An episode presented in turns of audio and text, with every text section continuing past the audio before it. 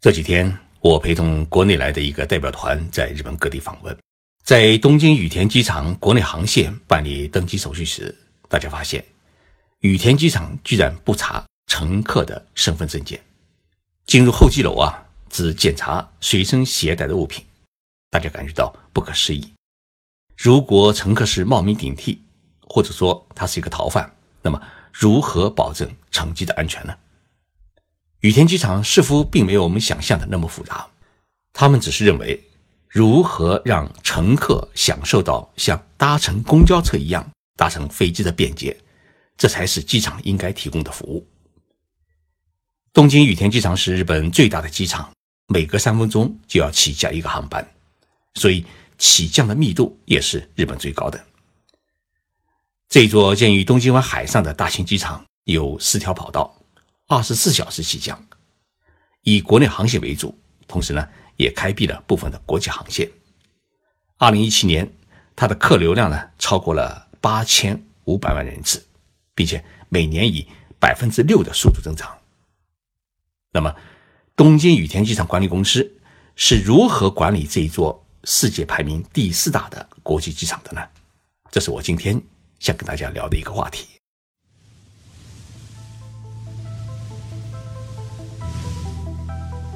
任你波涛汹涌，我自静静到来。静说日本，冷静才能说出真相。我是徐宁波，在东京给各位讲述日本故事。如果你有机会在东京羽田机场搭乘日本国内航线的话，你会发现，在机票或者候机大厅的入口处，你会看到这么一行字，上面写着：“请您在。”飞机起飞十五分钟前通过安检，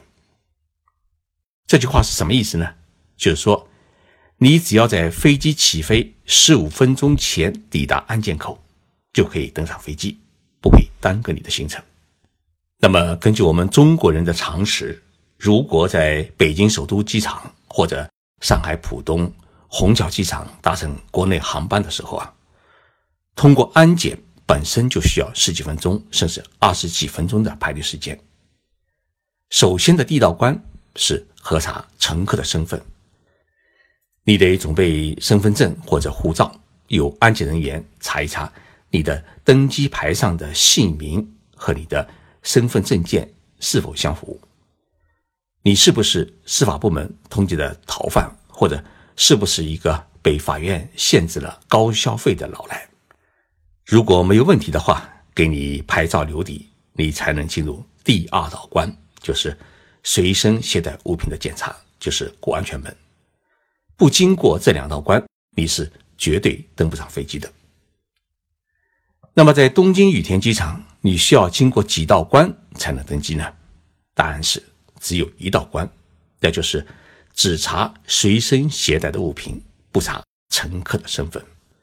在东京羽田机场登机，你并不一定需要机票。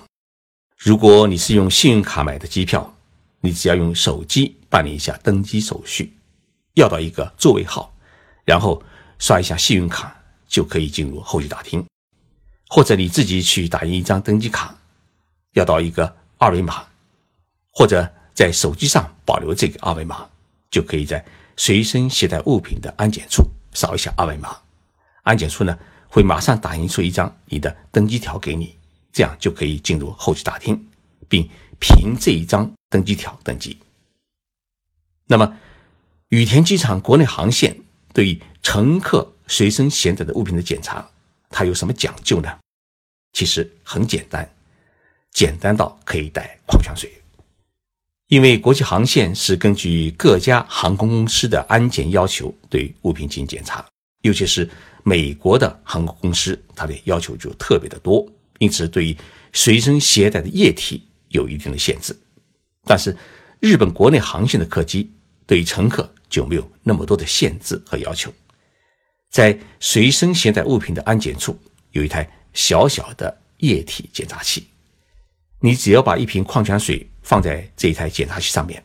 不需要打开盖子，它就可以检查出它是水还是汽油。或者其他的危险品，所以，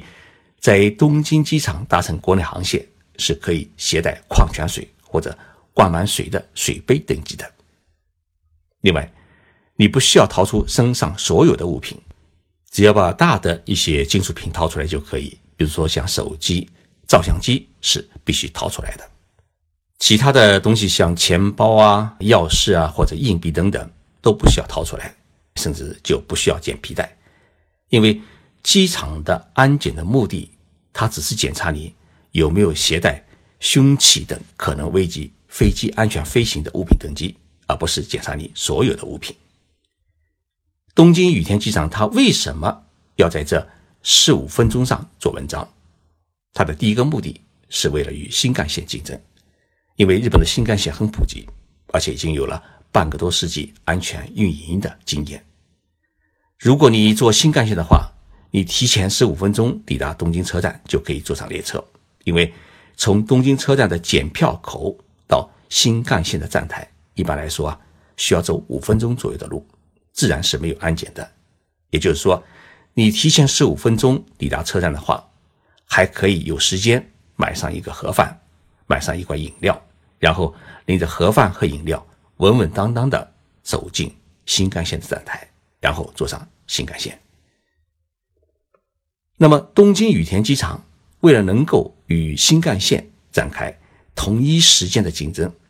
它就必须提供与坐新干线一样的便捷。也就是说，乘客。如果没有托运行李，提前十五分钟抵达安检口，就可以顺利的登上飞机，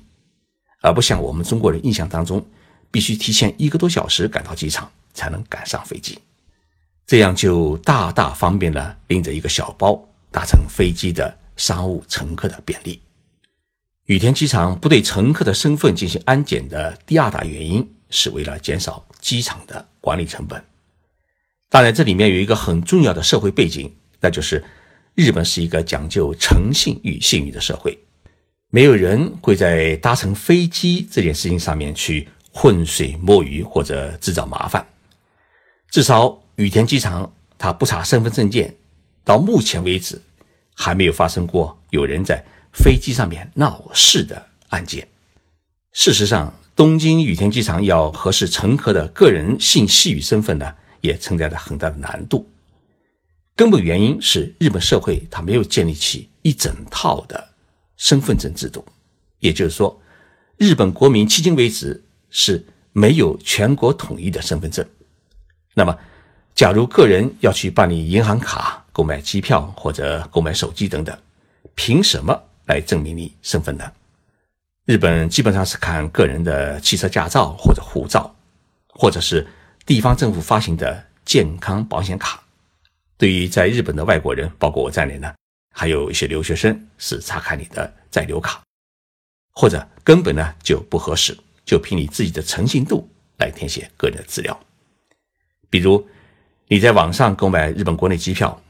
所有的个人信息都是你自己填写的，而且不需要提供驾照、健康保险卡号码。唯一要求你绝对准确的是你的信用卡的账号和卡上的姓名。日本人为什么没有身份证？这话说起来有点长。首先是日本政府很想学习中国政府的做法，对每一位日本国民的身份呢进行编号，以便将个人信息进行统一的管理。但是呢，这一做法呢遭到了日本国民的强烈的反对和抵制，因为这么做。政府很容易掌握国民个人的全部的隐私，包括资产、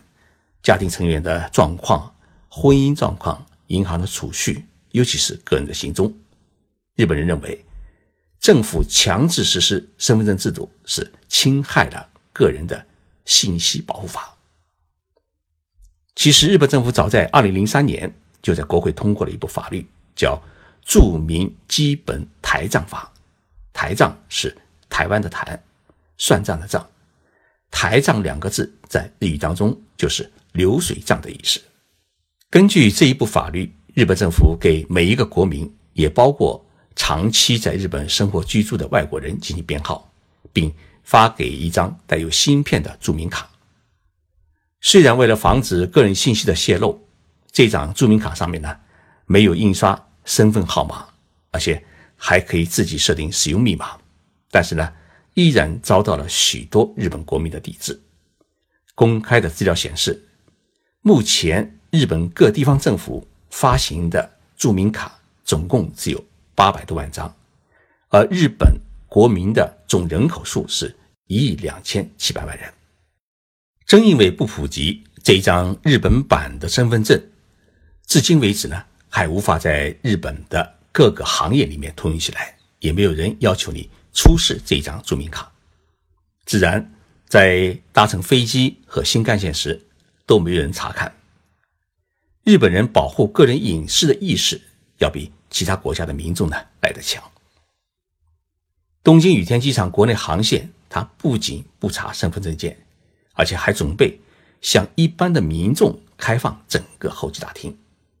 允许送客的人也可以进入候机大厅，把自己的亲朋好友呢一直送到登机口。东京羽田机场认为，日本各地的新干线列车都允许不是乘客的一般民众购买一张进站票，就可以把亲朋好友啊直接送到列车上面，或者进入站台迎接亲朋好友。那么，机场为什么就不可以这么做呢？所以，东京羽田机场正在积极准备向民众开放整个的候机大厅。送客的人可以通过安检与乘客一道进入候机大厅，可以在候机大厅里面呢一起吃饭、一起购物，然后把客人送到登机口，看着客人登上飞机。东京羽田机场之所以准备这么做，它有一个很大的考量，就是要把。整个机场的候机楼里里外外都开辟成一个机场的商业中心。一旦送客的人都可以进入候机大厅，那么势必会让候机大厅内的所有的店铺的生意好起来。里面许多的空间都可以开发成餐厅或者店铺。而机场只要把控好登机口，就可以保证飞机的飞行安全。最终的目的。是要让乘客们享受搭乘飞机的便捷，多多利用机场，多多利用飞机。那么，东京羽田机场这么做，它难道没有维稳和反恐的压力吗？确切的说啊，在日本这种压力不是很大，因为日本国民如果有什么不满，他可以直接跑到首相官邸前去抗议喊冤，没人会抓你。因为日本民族的单一性，所以呢，日本国内他也没有。民主利益的冲突，总体来说呢，日本国民心态呢，大多是比较平和。整个社会呢讲究诚信，全体国民又享受统一标准的医疗、养老等社会保障待遇，因此呢，政府不需要投入很多的人力和财力去管理国民，大大节约了整个社会的管理成本。东京将在二零二零年举办奥运会。对于东京羽田机场来说，只要把控好国际航班进出的安检，国内航线的候机大厅就可以做商业中心的运营，让机场成为人们休闲购物的好场所。谢谢大家收听这一期的节目。今天的节目我是在大阪出差的酒店里面录制的，声音可能不太好。大阪的樱花现在正是盛开的时节。如果你现在来大阪，要记住，在晚上你一定要去大阪城边上的迎宾馆看夜莺。从那里啊，看夜晚的大阪城是特别的漂亮。最近因为出差啊是特别的多，节目的更新有些慢，请大家呢多多原谅，我会尽快的恢复正常。